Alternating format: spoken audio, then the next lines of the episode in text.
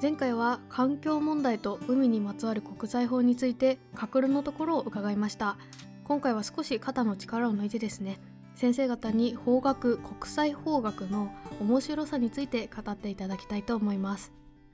国際法政策センターの植木先生山下先生です。それでは最終回よろしくお願いします。よろしくお願いいたします。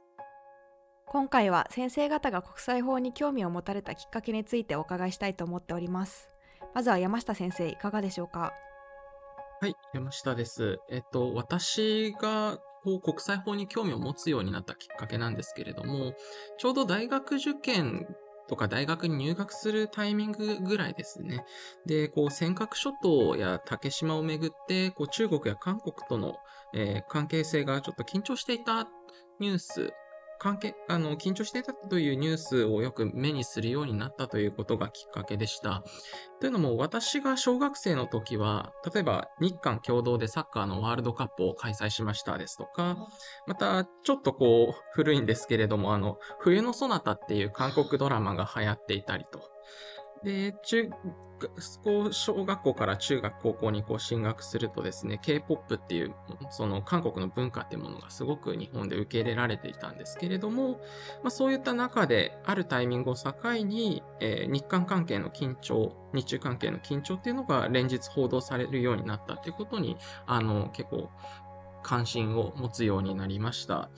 で、まあ、そんな中ですね、大学に入学して、こう、サークルの新人、新刊で、あの、国際法模擬裁判のサークルに顔を出すことがあったんです。で、そこで扱われている、えー、国際法上の問題が、ちょうどこの日韓の竹島ですとか、日中の、えー、尖閣の問題とリンクしているところがあって、なんとなくニュースで耳にしていた言葉が、実はこう、全然自分は分かっていなかったんだなと。そしてそれを深掘りするとこんなに広い世界が広がっていたんだなということで、あの、大変衝撃を受けて、こう、面白く、あの、感じて、国際法のこう勉強をちょっとずつ始めていったというような流れです。そうなんですね。先生方ご研究されていてここが特に面白いと思うようなことはありますか？あそうですねえっとこの私が国際法そのものに関心を持ったきっかけにも関わるんですけれども、この尖閣諸島や竹島の問題に関連してよく出てきたのが、この国際裁判っていう言葉だったんです。で、ちょうどこの日本が初めてこの国際司法裁判所と先ほど植木先生のお話にも出てきましたけれども、オランダのハーグにある国際司法裁判所で訴えを起こされて、え、被告側として裁判に参加していた南極捕鯨事件もあの、かかっていた時期だったんです。そういった意味でですね、えっと、まあ、国際裁判所ってな、なんだと。あの、国際裁判で扱えること、何をしてくれるところなのと。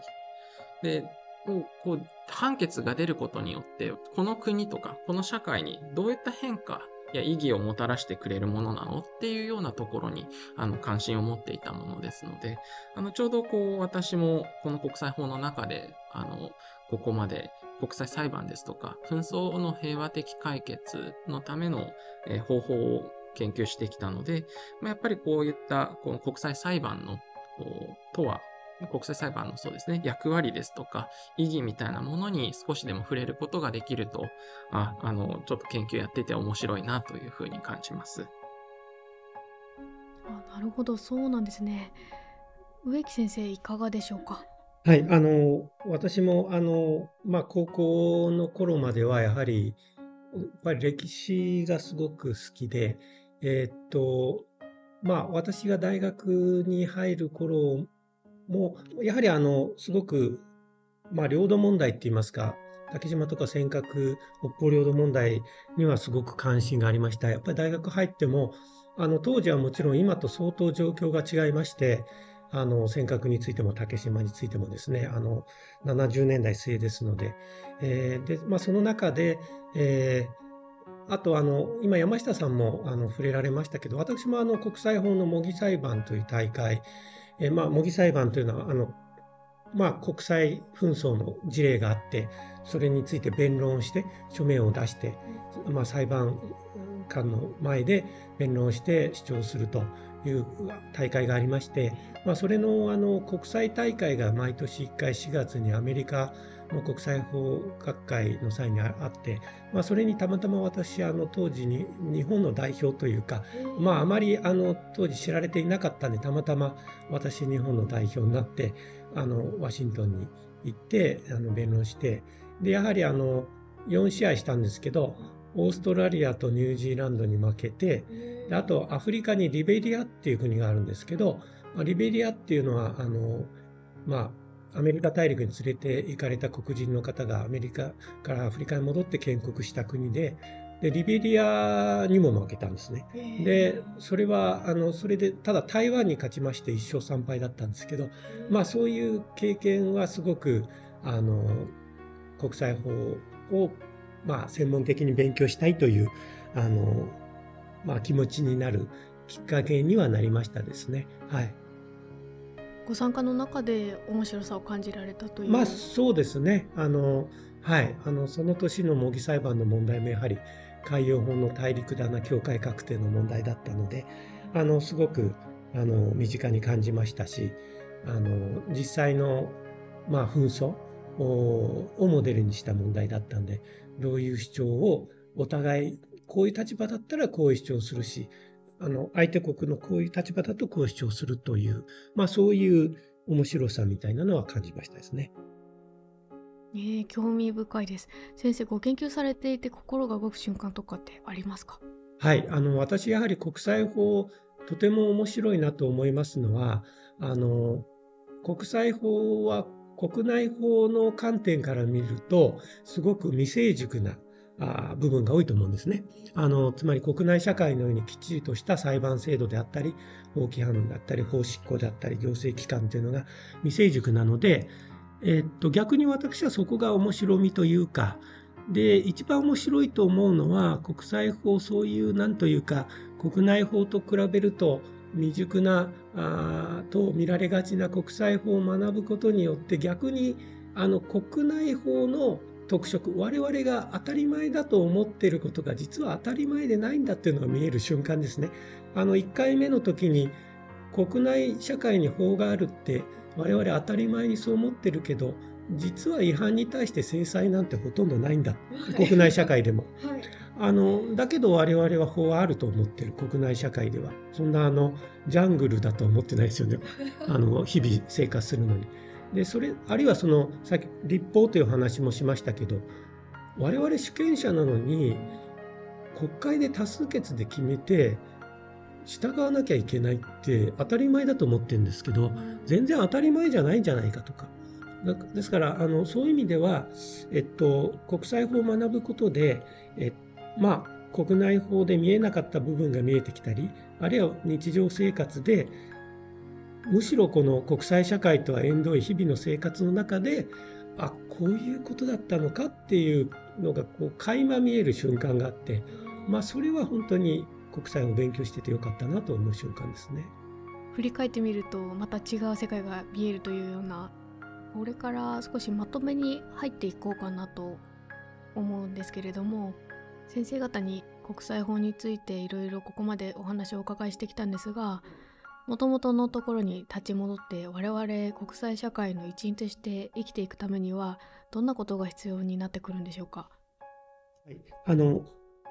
そうですね。ちょっと2点ほどお話したいと思います。1点はやはり一番大事なことはあの特に国際法の場合はそうなんですけどあの他者を知るっていうことだと思いますね。これはやはりあの国際社会は、まあいろいろな文化であったり、歴史であったり、宗教であったり、まあ民族であったりから成り立ってますので、こう自分たちが当たり前だと思っている価値観であったり、ルールであったりが、そのままこう世界中で当然のことなんですけども通用するわけではないと。しかしそのえっと、すごく、ですから、世界は多様だっていうことで、まあ、そういう意味では、あの、同じ歴史であっても、同じ、例えば世界史であっても、アメリカで学ぶ世界史と日本で学ぶ世界史、中国で学ぶ世界史、あるいはロシア、アフリカ、インド、あるいはパパニューギニアで学ぶ歴史は違うと思うんですよね。ですから、そういう、なんていうか多様性に対して、え柔軟な感性を持つということと、で、これは、あの、それと表裏一体なんですけど、やっぱり自らを知る。つまり、自分自身、それは日本ということでもあると思うんですよね。ですから国際法を、あの、あるいは国際社会を知るためには、もっと日本を知らなきゃいけない。あの、むしろ。で、日本を知ることで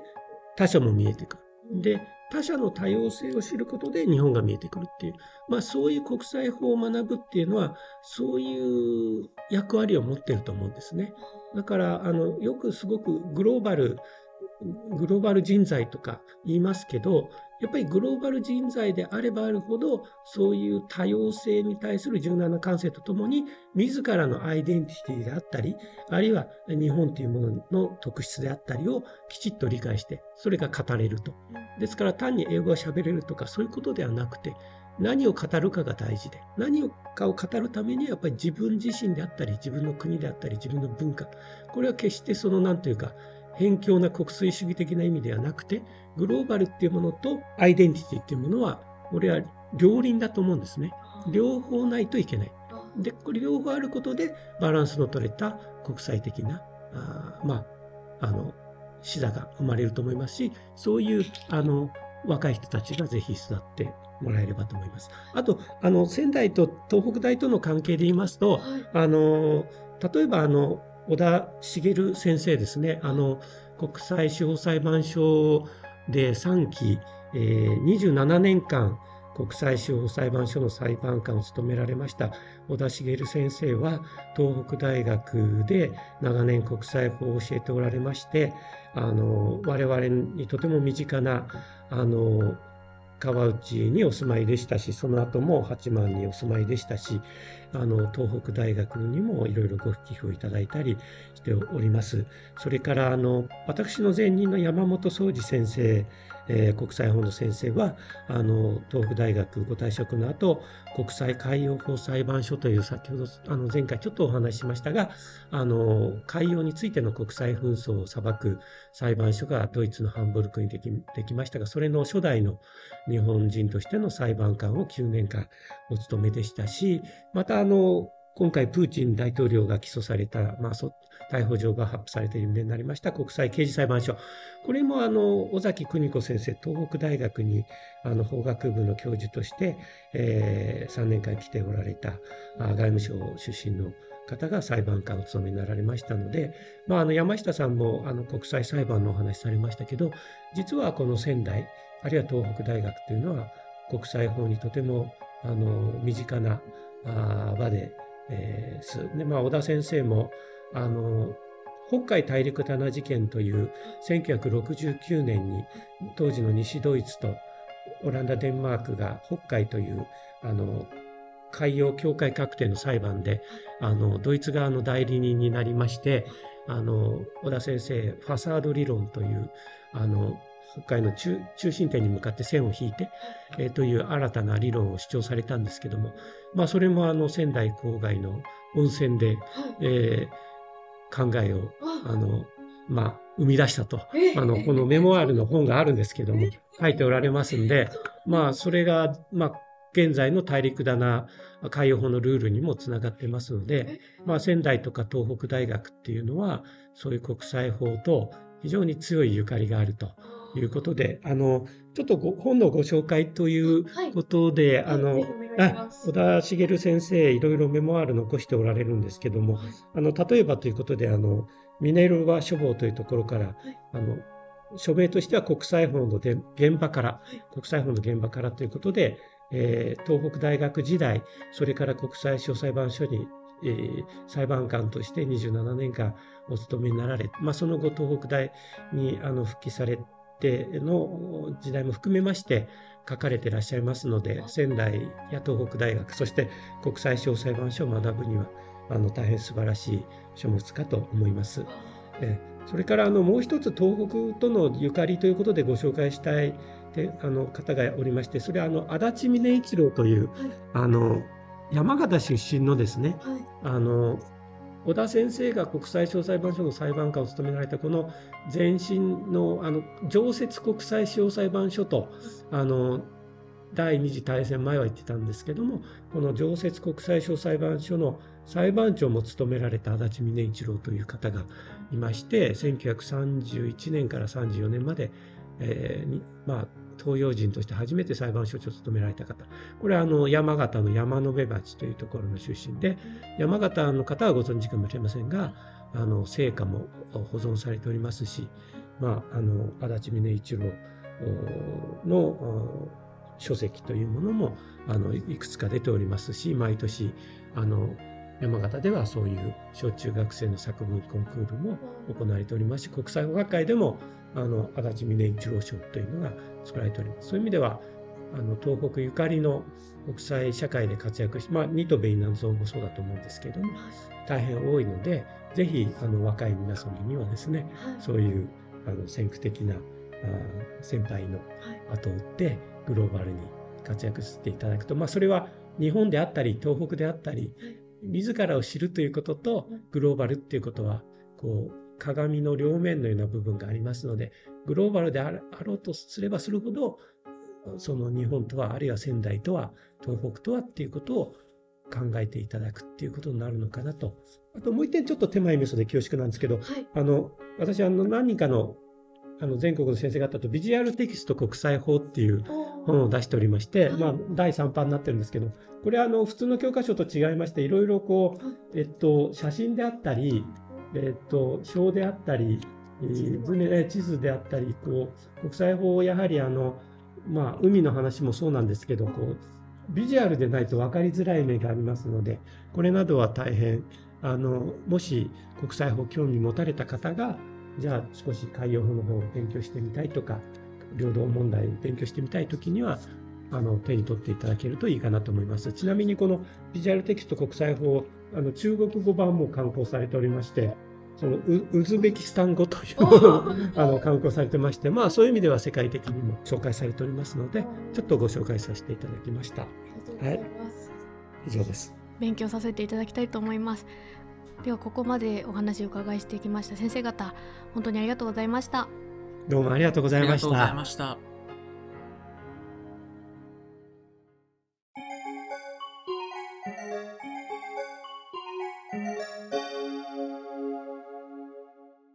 それではここで健一からの質問コーナーです。健一は東北大学の広報活動キャラクターで実はよく今日収録のある片平キャンパス付近をですねお散歩しています。先生方のお手元にも今日健一が来てくれています。よろしくお願いいたします。よろしくお願いします。それでは健一からの質問ということで勝負飯いわゆるここぞという時に食べるご飯のことですが先生方の勝負飯は何ですか？ということですまずは山下先生からいかがでしょうか？はい山下です。えっと私こう勝負事そそうですねあの久しくこうここ小学校の時とかはこうサッカークラブに通っていたのでなんか勝負みたいなのがあった気がするんですが今こここれが勝負だみたいなのがパッと 思い浮かびにくいなとかっていうふうに今ご質問を聞きながら思っていたんですけれどもでもこうあれですねこう勝負事というかなんかちょっと頑張れ頑張らなきゃいけないなっていう時には結構私あの甘いものが好きで甘いものをよくとっている気がしますあのそうですねなので私特にあずあんこが好きなので、まあ、ぜんざいとかあとお汁粉この2つのどっちかがだいたいスーパーには売ってるので、はい、それを食べてますね。先生お作りになったりすることもあるんですか？あーまだちょっとハードルが 高いですね。なので結構スーパーに売ってなんかカップのやつとかがあるのでそれで済ませてしまったりとか。いいですよね。はい。甘いもの食べるとホッとしますよね。そうですね。ちょっとそれでこう落ち着いてからまたちょっと頑張ろうっていう気に気持ちを起こしてるって感じですかね。ありがとうございます。植木先生はいかがでしょうか？はいあのいや私も甘いものは大好きであのどちらかというと甘いものが好きなんですけどまああのやはり、えー私もあまりその勝負というのはどうかわからないですが、まあ、あの牛タンとかは好きですね、はい。まあ、あとカツとかも好きですし、うん、いや海外に行くとやはりこう体調を壊してはいけないとついつい思ってしまうんであの食事について保守的になってしまってあまりこうアグレッシブに何かを食べるということは少ないんですけども、まあ、あの牛タンとかカツとか甘いものとか好きです。はいいいですね。真剣にこう勉強のお話しされていた時とってかって先生方は甘いものお好きということで、すごい親近感を感じてしまいました。はい、ありがとうございます。はい、ありがとうございます。ありがとうございますありがとうございました。植木先生山下先生本日は本当にありがとうございましたはい、今日もありがとうございあました。りがとうございました。東北大学では日々新たな研究成果が生まれています東北大学研究成果ウェブサイトで最新の研究を見ることができます。ぜひアクセスしてみてください。それではまたお会いしましょう。